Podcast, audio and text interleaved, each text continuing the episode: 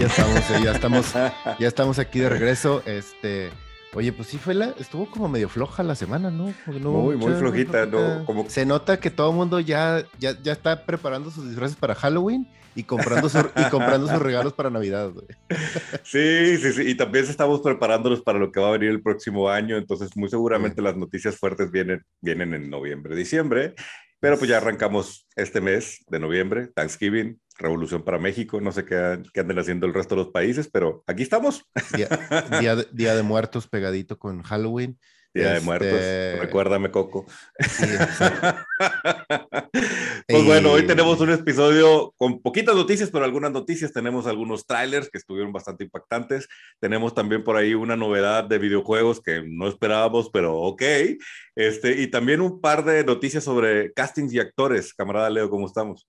Camarada Richo, bien, sí, la verdad. A mí la, la, noticia que más me impactó esta semana, me impactó porque fuera noticia y porque, y, y, más que nada, porque después de haber visto la película, dices tú, ¿cómo puede ser posible que esto no tenga, no tenga preaprobada una segunda parte, güey? Sí, sí, o sea, de que estábamos comentando que esta semana aproba, ah, bueno, dieron luz verde a Dune parte 2 momento, aquí lo siento, este, camaradas, vean esta sección con, con, precaución porque el camarada Leo está a punto de tener un orgasmo. no sé si... Es que, es que sí, la verdad sí es bien sorprendente, porque, eh, o sea, en este momento el que no exista o que no haya existido o no, o no haya estado sobre la mesa el, el, el, desarrollar una segunda parte de esta película, o sea, sí es sorprendente en este momento cuando hay 12 películas de Halloween, güey. O sea, qué pedo.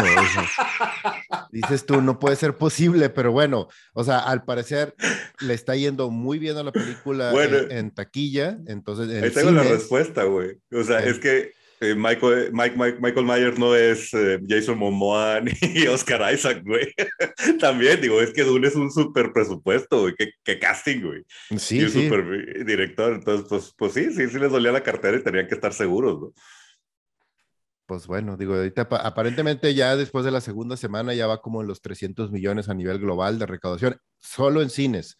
Entonces... Y a los camaradas que no lo hayan visto, la verdad tienen que verla, es un gran espectáculo de, película, ya vamos a hacer nuestras reacciones para que lo vean, seguramente va a aparecer aquí en el canal, pero sí, o sea, es una superproducción, se nota que el, el trabajo de adaptación de guion fue, un, fue toda una chamba la fotografía, este, los escenarios, los efectos especiales, el elenco, está cabrón. Sí, sí está así como que seguramente alguien estaba con la cartera agarrada así de, no, no, hasta que me digan que deja dinero no me avento la segunda, güey. Y pues bueno, brincando, brincando de la solemnidad de Doom, brincamos a, la solemnidad, a la solemnidad mexicana, para que tú avientes la noticia fantástica que dieron esta semana de Fortnite. Adelante, camarada. Canfle, güey. Para toda Latinoamérica esto debe ser una cosa interesante. Llega el Chapulín Colorado Fortnite. Son de esas cosas que dices, ok, no lo había pensado, pero sí, ¿no? O sea, digo, Fortnite se ha convertido en el Funko de los videojuegos y prácticamente hay para todos los gustos y para todo cualquier tipo de fandom. Pero el Chapulín Colorado también creo que es una de esas franquicias mexicanas que alguien de veras golpee a la familia de Chespirito, güey, están sentados sobre una gran franquicia, güey, que le podrían sacar provecho, güey. Güey, en My Hero Academia, güey, sale un, un, homenaje a Chapulín Colorado, güey. Ajá, sí, exacto. De veras que alguien necesita agarrar ese personaje y hacer un algo, una serie de Netflix. Un, eh, ahorita estás asociado con Disney, güey, aviéntate una serie en Disney. Eh, es como una especie de Deadpool para la familia, güey. O sea, latino para la familia, güey podría funcionar, ¿eh? Sí, claro, que, claro que podría funcionar, o sea, con el, con, con el, el guion y la, y la animación correcta, güey, el, al chavo. Live al, action. Al chavo lo siguen, sí, al chavo lo siguen explotando, güey. Y, y, mira que, con todo respeto, y no con, con, lo que dijo este, ¿cómo se llama el comediante este que se hizo eh, trending esta semana porque criticó y dijo que error, eh, este, Gómez Bolaños es lo, peor que le ha pasado a la comedia en México. No me acuerdo, el, güey de los lentes, güey. Fatal, se me hizo muy mal su comentario, pero X con eso. Con todo respeto para Roberto Gómez Bolaño, que lo respeto mucho como guionista, en paz descanse. La verdad es que el chavo no era su proyecto más fino, güey. O sea, él tuvo cosas más, mucho más, este, e incluso eh, con él no a pantalla, es uno de los grandes guionistas de México, grandes películas de Capulina, de Tintán y de, las clásicas comedias mexicanas fueron guionizadas por él. Y él como comediante, yo creo que el Chapulín Colorado es uno de sus productos más finos, cabrón. Sí, es, es algo bien curioso cómo el Chapulín fue desarrollándose y creciendo como personaje y el hecho de este rompimiento de la cuarta barrera y, y que fuera un superhéroe torpe, malo, o sea, sin sentido, con esta cierta de responsabilidad, slash irresponsabilidad de su parte, a mí sí me hacía bien divertido de niño, obviamente, o sea, de niño yo lo veía y decía, ah, esto está bien, está bien divertido, o sea, es diferente, entonces, sí hay por ahí por donde hacerle, y ahorita creo que el hecho de que esté dentro de Fortnite, pues también está padre, o sea, es, es, un, es un como revitalización para las nuevas generaciones que lo van a ver dentro de, del juego de moda ahorita, güey.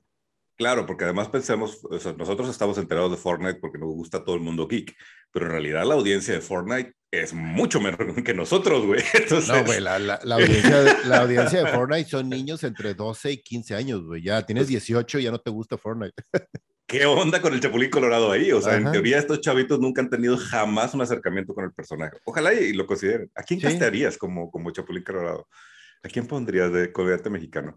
Digo, no le haga la fregada de ah. Omar Chamar, Chaparro, chingadas así, güey, ¿no? ¿sabes quién sería un perfecto, un perfecto, una perfecta broma para hacer el Chapulín Colorado? Y puedes hacer, y puedes hacer el Chapulín Colorado Returns, así como de Dark Knight, Dark Knight Returns. Y pones, y pones, a Roberto Palazuelos del Chapulín Colorado. Güey. no manches, güey. fuera de broma, Diego Luna se me haría un casting interesante, güey hasta se medio parece físicamente a Chespirito, ¿no? Sí, todo flaquillo y así. Sí. Pero bueno, Chapulín Colorado no contaban con su astucia, ya está disponible en Fortnite. Oye, pues hablando también de actores inesperados y cosas así, de que, ¿y esto qué de dónde salió? Estas noticias que, que, nadie, que nadie estaba esperando y nos, nos golpearon esta semana.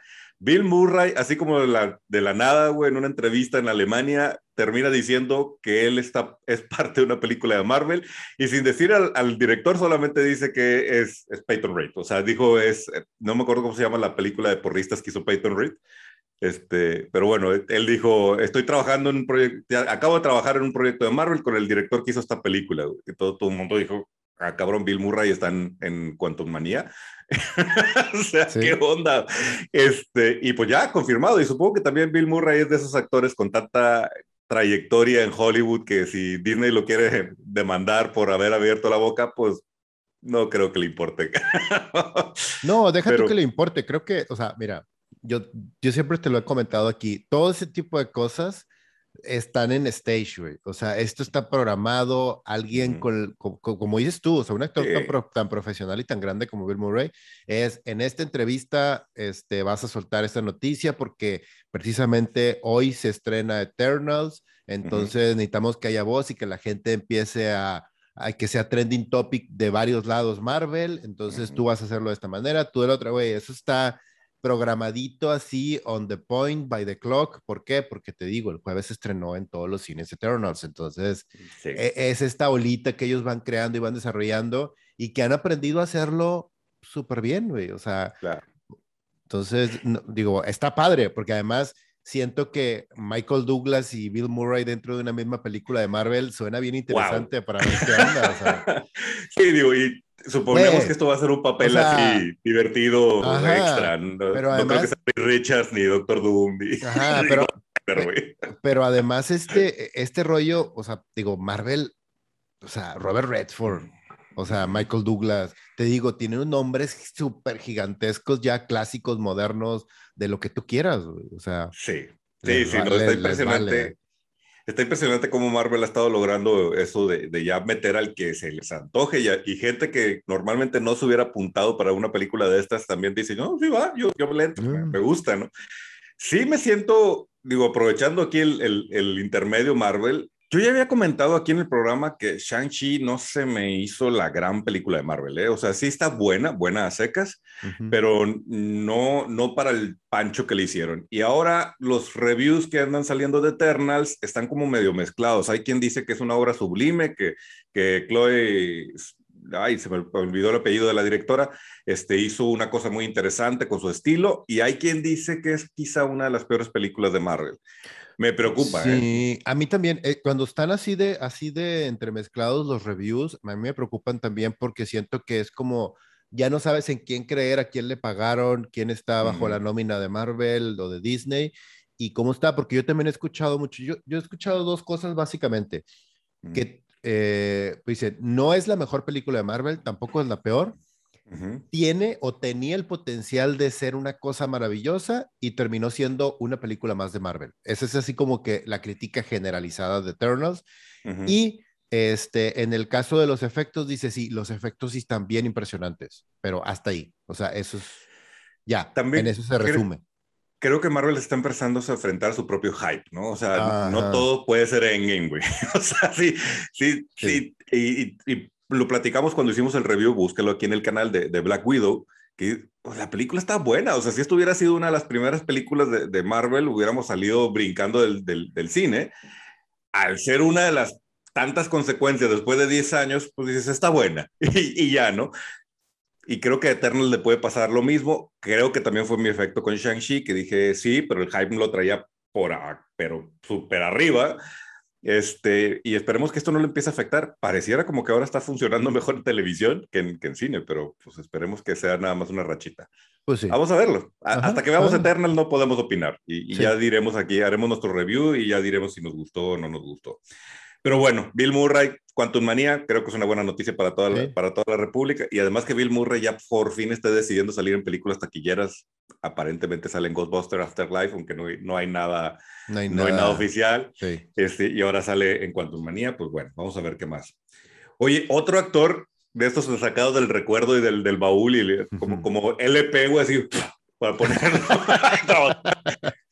Brendan Fraser, güey. Qué bueno que Brendan Fraser está volviendo a tener trabajo. Digo, ya estaba aquí en, Doom Patrol. En Doom Patrol lo estaba haciendo bastante bien. De hecho, a mí me gusta, me gusta mucho su papel en Doom Patrol. Y ahí sigue, güey. Ahí sigue trabajando. Ahí, pues, o sea, en la serie está bien. Sí, y ahora, pues la noticia es que va a ser el, villano principal, al parecer, de, de Batgirl. Y lo más raro es que el villano principal de Batgirl es Firefly. ¿En serio? ¿En serio es el villano principal? He visto la primera nota que leí decía que estaba confirmado para Barger y lo parecía que el, que el villano era, era Firefly, o sea, el villano que él iba a interpretar. Y luego empecé a ver más notas que aseguraban que era Firefly y luego encontré un par de notas que decían que era Firefly y que era el villano principal de la película, lo cual se me hace muy extraño. Pero bueno, si lo piensas, de todo el roster de villanos de Ciudad Gótica, pues ¿quién podría ser el villano de Batgirl, Batman. podría ser, podría ser. O, quizá lo obvio hubiera sido agarrar a una mujer, ¿no? Y que fuera Poison Ivy, por ejemplo, pero no sé. Pues no necesariamente también, pero es que, bueno, es que Batgirl es como este cómic en el que no tiene como a este villano icónico como Superman tiene al Lex Luthor o Batman tiene al The Joker, sino que tiene como que muchos villanitos o muchas aventuras de hecho, e, este reboot que hicieron hace como unos, unos 7, 8 años con ella, que es donde sale el traje azul con amarillo, que se me hace el mejor traje de Batgirl. Está súper chido, güey. Súper chido. Mientras está estudiando en la universidad y está teniendo sus aventuras en la universidad y todo ese rollo, se me hace como que la mejor representación de lo que puede ser una Batgirl.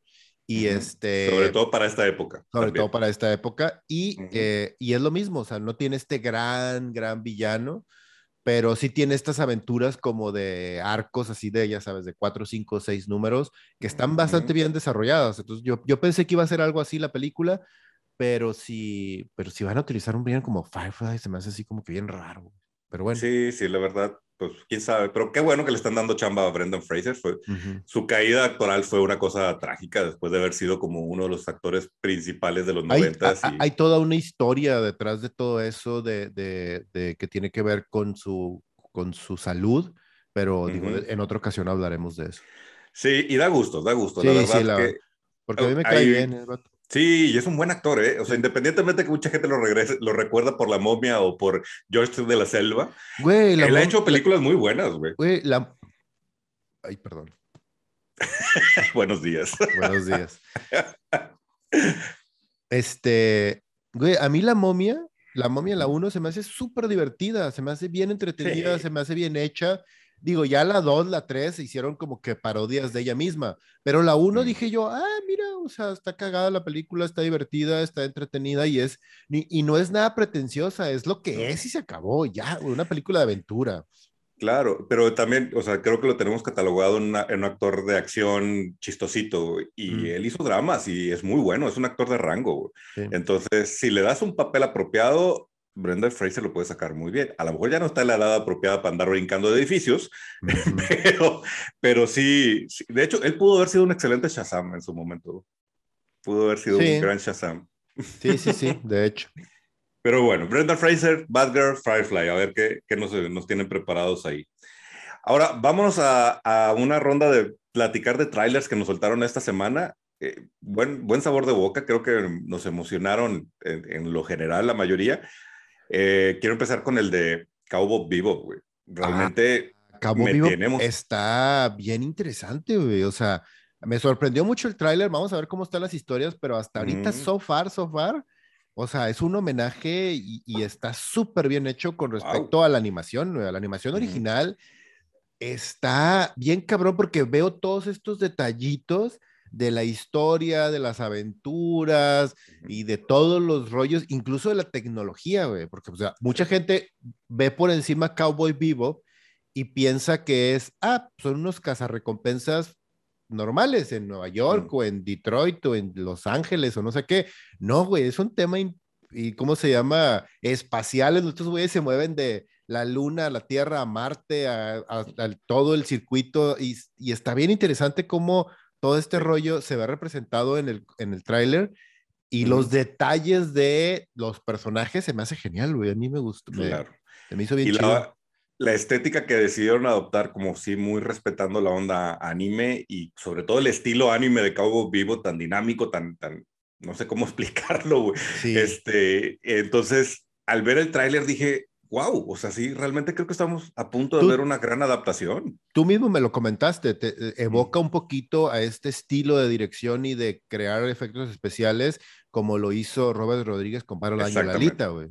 O sea, Exactamente. Y Robert Rodríguez está haciendo todo una- un, un homenaje al anime con, con su estilo Ajá. desde, desde sus inicios.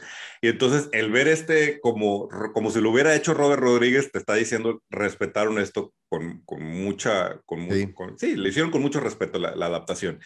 Y, y sí, creo que me convence el, el elenco, me convence la adaptación. Todo se ve como que va a estar muy bien. Esperemos que no nos defrauden, porque, pues sí, tenemos malos recuerdos de las últimas adaptaciones de anime de, de Netflix.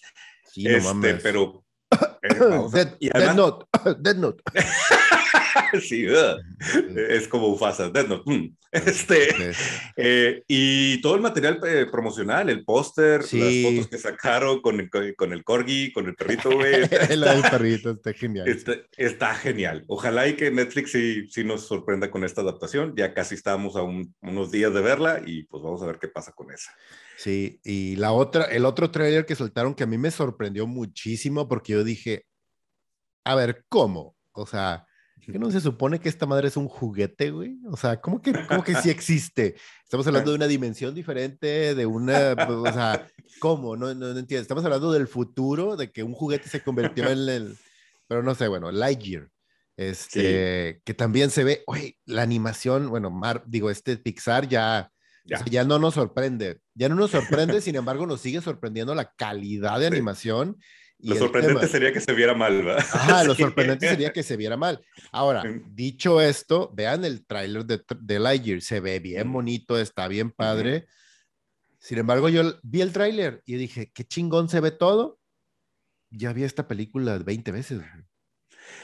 Sí hay un, y- pero fíjate que a mí me pasó el efecto contrario, a ti te desanimó y a mí lo que me hizo pensar es, esto va a ser como un sci-fi bonito, fino, y, y como no Digo- tengo ni idea qué diablos voy a esperar, o sea, cuál es la historia. eh, exacto, porque digo, Pixar tiene una característica única que es hacer de una historia o de un arco tradicional, típico, cliché, algo Ujú. único, o lo cambia, Así le da una vuelta de tuerca y hace algo bien interesante. Y vamos a ver qué hace aquí. O sea, yo estoy esperando que me sorprenda la película o que al menos sea de que, ah, güey, nunca, nunca había visto tratado de esta manera esta Sí. historia que ya sabemos todos de qué se va a tratar. Ahora, está loco que agarres un personaje que ya tienes muy bien establecido como Boss Lightyear para darle un tono distinto de, bueno, esta es la historia que inspiró al juguete, ¿no? Está interesante, güey. O, sea, es como, o no sé si es como que si estuvieran haciendo muy meta, no, no Facebook, sino meta de, de narrativa, este, muy meta que hagan como la inspiración de la serie que se supone que está dentro del universo de Toy Story, ¿no? O sea, como que la adaptación de la serie que, que inspiró la película dentro de, de, Toy Story, pero hecha película, güey. No sé, no sé qué hacer. es que está, sí, es que está bien raro, o sea, son universos como bien curiosos cómo están desarrollados y hechos, porque al final de cuentas ellos, ellos, lo que hacen en la gran mayoría de las veces es como que unir estos universos y, y te dejan pistitas por todos lados. El único, pues, digo, ahí existe también el universo de Cars, que es lateral, pero ves los, ves los carritos y ves los detalles de los juguetes dentro del universo de Toy Story y viceversa. O sea, hay muchas cosas alrededor de ese mundo, pero sí me sorprendió porque es, es sacar un elemento de adentro de otra película y generarlo de una manera diferente y hacerlo, o sea, sí, sí, es un material curioso de su parte para hacer una película, pero bueno, vamos a ver de qué se trata. Vamos a ver cómo le va, pero el tráiler se ve se ve impresionante. y si esto funciona, más vale que ya están pensando en el western de la verdadera historia detrás de Woody, güey. Estaría chingón, güey. Por favor, por favor, con la voz de Clint con la voz de Clint Estaría loquísimo, güey. Y el otro tráiler del que tenemos que hablar aquí, pues nos vamos a, a volver a, a, enfrentar, ya lo hicimos una vez, pero de hablar. Tenía que suceder la segunda parte de la primera temporada de He-Man, bueno, Masters of the Universe Revelations, ya lo sacó Netflix, noviembre es, el eh, estreno. Master the Revelations, el tráiler es todo lo que yo odio en un tráiler. Güey, yo siento que ahora Netflix dijo, a ver, mi madre, ahora sí ponles a Jimán, explícales que sí, que no hay problema, que sí va a llegar qué se va a tratar, cómo se va a llevar, qué es lo que va a pasar, cómo Que nadie diga que lo engañé, Ajá, y que va a llegar al final, y, cómo, y es más, ponles el cómo se va a acabar ahí, güey. Y yo, vatos, o sea, no, no, no, o sea, de por sí me cagó la primer, toda la primera mitad de la temporada que sacaron. Y luego hacen esto con el tráiler de la 2, de la segunda parte. Yo, sigo, ah". yo sigo defendiendo que no es tan mala como la quisieron hacer ver. A mí sí me gustó en varios momentos, me emocionó parte de la narrativa y pues quiero ver en qué acaba. Quiero ver en qué acaba y, y ver si, si Kevin Smith termina por hacerme odiar también a mí por completo el proyecto, o si digo, no, ahí está, estaba bien, ¿no? Y sí estaba bien planteado, vamos a ver, vamos a ver. Digo, la animación se sigue viendo muy bien, que eso ya lo platicamos, eso está padre. Este, He-Man sobrevivió, sí, spoiler alert. o sea, digo, chingado. Este, y pues vamos a ver cómo, cómo es este enfrentamiento final entre Skeletor y He-Man, ahora ambos poseedores del poder de Grayskull, que eso puede ser una cosa interesante y ya. Pues sí. Yo, yo sí quiero verla, güey, pero pues sí, a ver, entiendo que hay parte de la República que dice, no, por favor, no quiero volver a saber jamás de esto, ni de Kevin Smith, en fin. Oye, y ya saliéndonos del tema de los trailers y entrando al terreno de rumores, salió esta semana algo que, pues digo, creo que todos lo hemos venido oliendo en el, en el terreno del MCU, en Marvel, por todo lo que ha pasado en las series de, de, de, de Disney Plus Parece ser que Marvel está trabajando en una película, eso sí me sorprende que sea película y no serie o un especial para Disney Plus, de Thunderbolts. Sí, eh, esta semana también salió el rumor de que ya están trabajando en la serie, eh, digo, perdón, en la película. A mí se me hace interesante porque, de hecho, ahí te va, cuando salió el cómic de Thunderbolts, a mí lo que más me gustó del cómic de Thunderbolts es que Marvel no hizo ningún ruido, no pasó absolutamente nada los medios, las noticias de los cómics fueron los que empezaron a decir de que, ah, cabrón, o sea, eh, presentamos a su nuevo grupo de superhéroes y pum, lo sueltan, sueltan el cómic y ya, y sale. Y la gente que lo compraba decía, ah, mira, está, está curado, está divertido. Llegaban al final y dice, ah, cabrón, ah, son villanos, son villanos, güey, o sea, son malos estos güeyes. Y pues no me sorprende que ahorita quieren sacar la película para que la película sea como que este empuje de, ah, mira, voy a hacer mi película de antihéroes que no he hecho con personajes que yo ya he estado probando y que han estado funcionando súper bien, y además los personajes, o sea, el varón Semo, que es la cabeza de Thunderbolts, güey, ha tenido, fue lo mejor de, fue lo mejor de la serie de, de Falcon and the Winter Soldier. más que tiene que volver a bailar, güey, si no. Sí, y bueno, Yelena como la nueva Black Widow es muy probablemente parte, parte, de este elenco y podríamos pues, ver por ahí de US, Agent, exactamente, sí. Y al general Thunderbolt como Red Hulk también podríamos verlo por ahí. Quizá por eso lo están planteando más como una película que como una serie, para echarle efectos especiales en C de verdad y no quedarse con las limitaciones que una serie de Disney les podría tener, ¿no? Claro, claro, claro. Bueno, pues digo, esa creo que es una buena noticia para todos los fans del, del MCU. Yo sí, como lo comentábamos ahorita, me, me, empiezo a preocupar sobre el futuro y esta fase. Este, finalmente digo, pues han sido 10 años de buenas películas de Marvel, entonces tampoco eh, pues no podríamos... buenas, mm. buenas películas de Marvel. O sea, se nos, olvida, se nos olvida, se nos olvida Thor, Dark World, se nos olvida Iron Man 3, se nos olvida... O sí, sí hay Es lo que te voy a decir, ¿cuáles podrías catalogar como malas? ¿Esas dos? Sí. La era de Ultron, que también no nos, ah, no, nos complació del todo. Y prácticamente, ¿no? Digo, las dos, las dos últimas de Iron, Iron Man 2 y Iron Man 3, que es fatal. Digo, mucha gente odia Iron Man 2. Yo genuinamente digo Iron Man 2 está bien. Iron Man 3, Dios mío, qué diablos hiciste ahí. Este, Thor Dark World y Era Ultron. Y ya, porque las demás, todas tienen su encanto. Las demás están bien, tienen su encanto. De bien a chingonas, entonces sí. No hemos visto una sensación como, como con, con el, el DCEU, que sí hay películas que dices, Dios mío, ¿quién diablos autorizó esto y por qué? ¿No? o sea, esperemos que no le empiece a suceder a Kevin Feige y a Marvel, porque también cada vez va a ser más complicado sorprenderlos. Es que también, ¿sabes cuál es la bronca con ellos ahorita y con todo el universo Marvel en general? Que hay, hay un, se están sobre expandiendo. Entonces, mm. literal, ahorita lo que vamos a ver y tenemos que aprender de eso, no todo va a ser perfecto, no todo va a ser maravilloso. Ellos están llevando literal el mundo de los cómics al mundo de la multimedia, al mundo del, del, del real live action. Mm. Entonces, en los cómics nosotros hemos visto miniseries, personajes que salen, que entran, que desaparecen porque saben que no funcionaron, series que anuncian con bombo y platillo gigantescas y que duran 12 números, 6 números y las cortan porque no se están vendiendo. Aquí es lo mismo. Ellos tienen que empezar porque además tienen pues un, un, universo completo literal de franquicias, personajes, de, o sea, de cosas gigantescas que elaborar. O sea, tenemos todo el universo de Spider-Man, que por sí solo es gigantesco, todo el universo de Avengers, que es lo que hemos estado viviendo prácticamente hasta ahorita, pero además de ese tenemos todo el universo de X-Men y todo el universo de Fantastic Four, güey.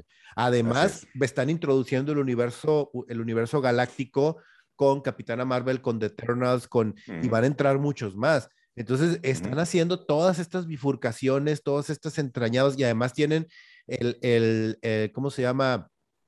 Eh, la serie de, ay, se me fue el nombre, ¿cómo se llama? no, la de Knights, la de, la que es de los antihéroes, que Marvel Knights. Ah, Marvel Knights. Ajá. que es donde está Blade, que es donde está Punisher, que es donde está Daredevil. Este, o sea, te digo, tienes todos estos microuniversos alrededor y ahorita han estado probando con diferentes piezas de cada uno de ellos para que al final sea todo este universo complejo que estamos acostumbrados nosotros y conocemos muy bien en los cómics. Pero también tenemos que aprender que se van a equivocar, güey, y van a hacer cosas que no van a funcionar. Entonces, también no hay que ser tan duros con ellos. Al contrario, creo que es más bien señalarles de que, mira, esto te quedó bien, esto está bien, esto, como yo sé que no está funcionando, pues dale otra oportunidad, güey como la serie de Inhumans, ¿verdad? Que la vimos todos y pues vamos a voltear para el otro lado como que no pasó nada. Exacto. y la ignoramos y listo.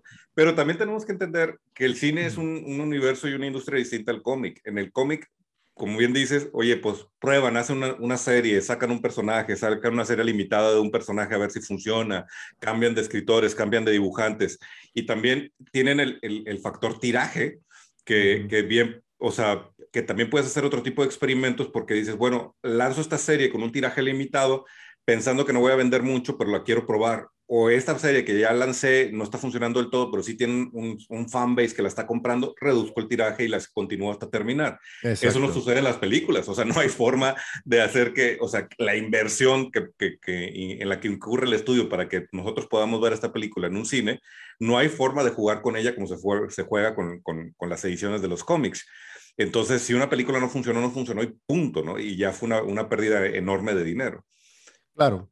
Eh, digo, la mejor manera de hacerlo pero no, pero no, el tema de los presupuestos no jala también, es pues con series de televisión, porque ya vimos que también le meten toda la lana y que son efectos. Y das de cuenta que estás viendo una película nomás extendida en seis, ocho episodios. Pero lo más pues, cercano a una, serie, una edición limitada de, un, de, una serie, ¿no? Pues, Exactamente. Y, y, aún así se gastan una lana y si no funcionó, pues va a ser una pérdida enorme, no, no tanto como el experimento de una, de una serie en, cómic impreso. Que por cierto también sirve que tocamos el tema, ahorita hay un problemón con, con, la, con, la escasez de papel y, este, y ciertos problemas ahí de distribución. Sí, tenemos, tenemos dos años realmente como planeta Tierra con, un problema de desabasto de insumos a nivel general en, en, muchos aspectos. Ahorita ya les está pegando, bueno, les había estado pegando durante mucho tiempo, por eso cuando alguien ahorita esté tratando de pedir algo de tecnología, este, se está tardando literal meses en llegarte, aunque lo pidas con tiempo y todo el rollo, si se está dando algo y hay muchas empresas que están, que están batallando con eso. La empresa automotriz es una de ellas y ahorita el papel que usualmente se fabrica en China y se fabrica en Canadá están teniendo problemas con las líneas de distribución y Marvel ya fue uno de los primeros afectados a nivel general grande con sus cómics a nivel impreso que dijo que va a retrasar todas sus impresiones como un mes porque no tienen papel para imprimir. Image también ya anunció que ya no va a haber second printing, sobre todo el, todo el tiraje va a ser una original y todo lo demás en digital. A ver si este, este problema mundial no termina siendo otro de los clavos en el ataúd de la industria del cómic impreso. Y sobre todo para las tiendas de cómics, güey, porque si no, si empiezan a escasear los cómics impresos, ¿qué van a hacer las tiendas físicas de cómics? Sí, porque recordemos también que la industria lo que hace usualmente es que mes a mes saca sus, eh, bueno, eh, la, distribución es semanal. Entonces, semanalmente ellos sacan sus cómics nuevos, el, el, consecutivo que tienen de las series.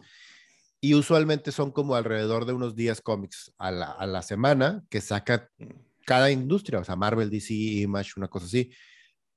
Sin embargo, además de eso, siempre saca segundas impresiones de cómics que les ha ido bien, que salieron, que se quedaron cortos el mes anterior y que pidieron más las tiendas de cómics, de que, ¿sabes qué?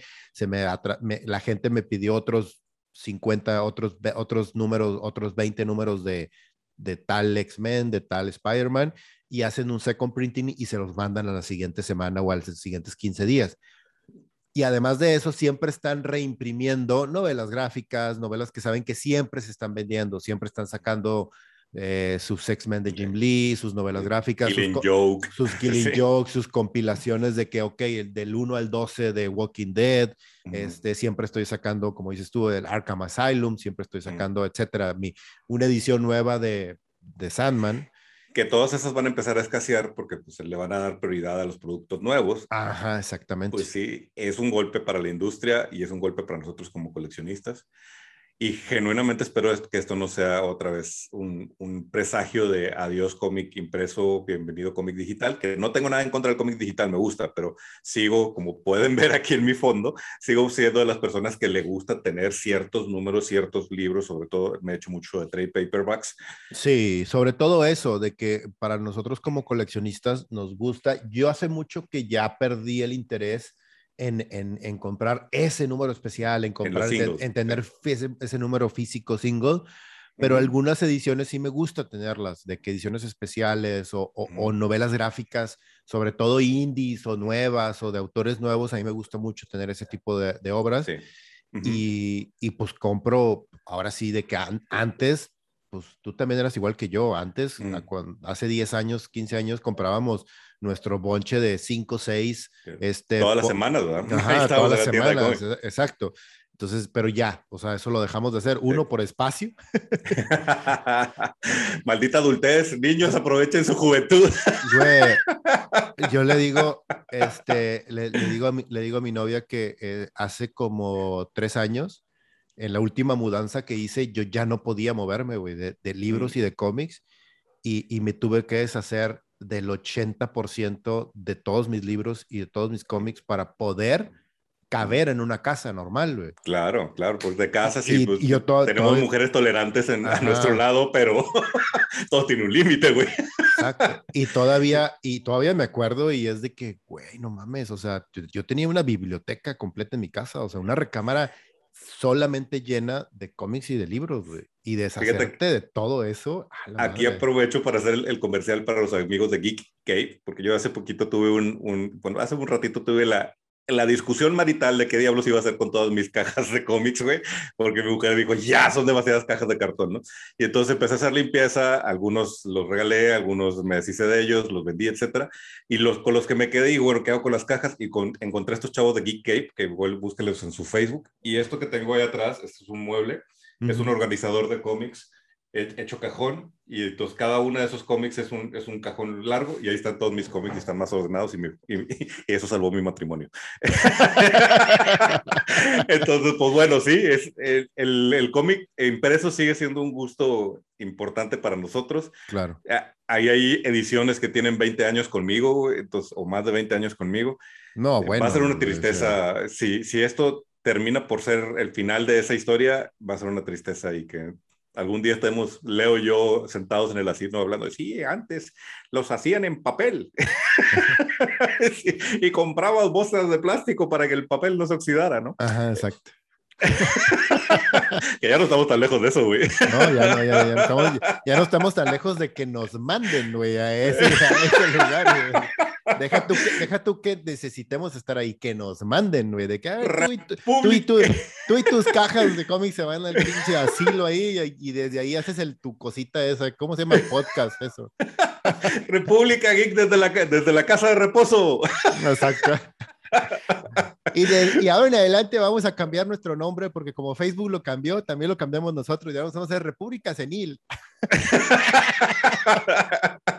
Bueno, camarada, sí, creo que sí, con esto podemos dar por terminado el episodio de hoy. Sí. Muchas gracias a los que se quedaron hasta el final a escucharnos quejarnos de la vida otra vez. Les recordamos que tenemos nuestras redes sociales, síganos en Facebook, en Instagram, si estás viendo este video en YouTube, suscríbete al canal, prende la campanita para que te avise que hay un nuevo episodio y si estás escuchándolo en un podcast, sea cual sea el reproductor que utilices, también suscríbete y no te pierdas todos los episodios que subimos semana a semana. Camarada Leo. Camarada Richo. Camaradas todos y nos escuchamos en el próximo de República Senil.